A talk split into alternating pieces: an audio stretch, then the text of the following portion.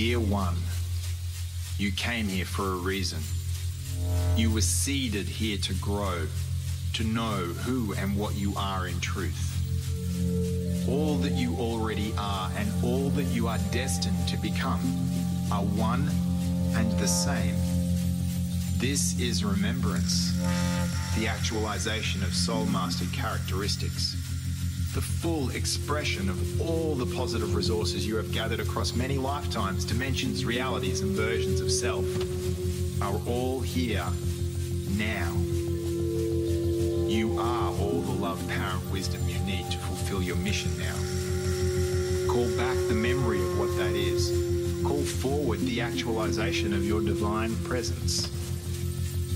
When you came here, dear one, you had to forget so you could remember, so you could help the others that forgot. And now it's all coming back to you. Follow your creative inspiration.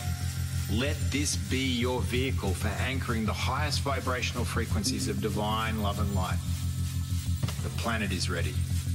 The soul of humanity is calling. Serve how you know best to align humanity with its highest timeline of limitless potential. This is how you will embody the light that you are. Set free into physicality, your soul's greatest gifts. Be all that you are, no more, no less. For you, dear one, are the one, the one we've been waiting for. Breathe into your heart now and receive your activation. Hey, Rahonune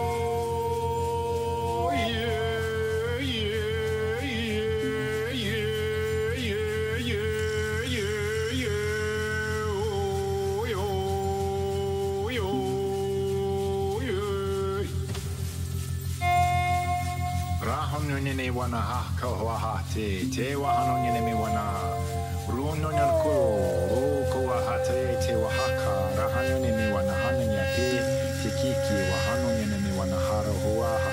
Te ke ke ha wa ha tu ti wa ha ta e me wana te a te o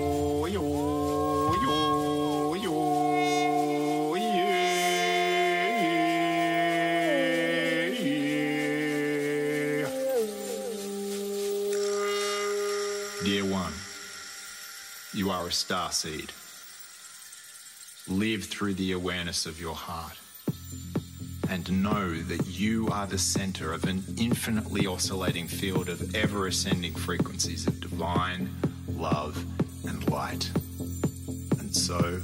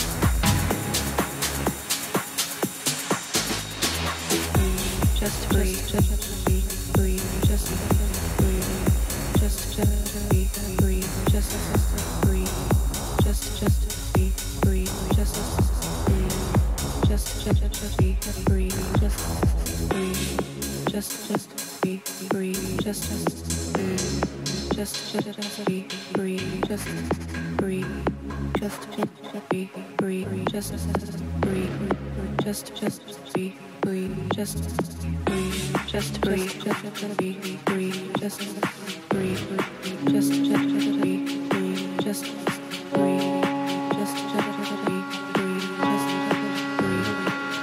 just be just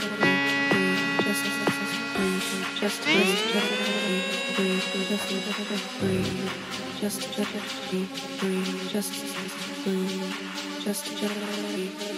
just free, just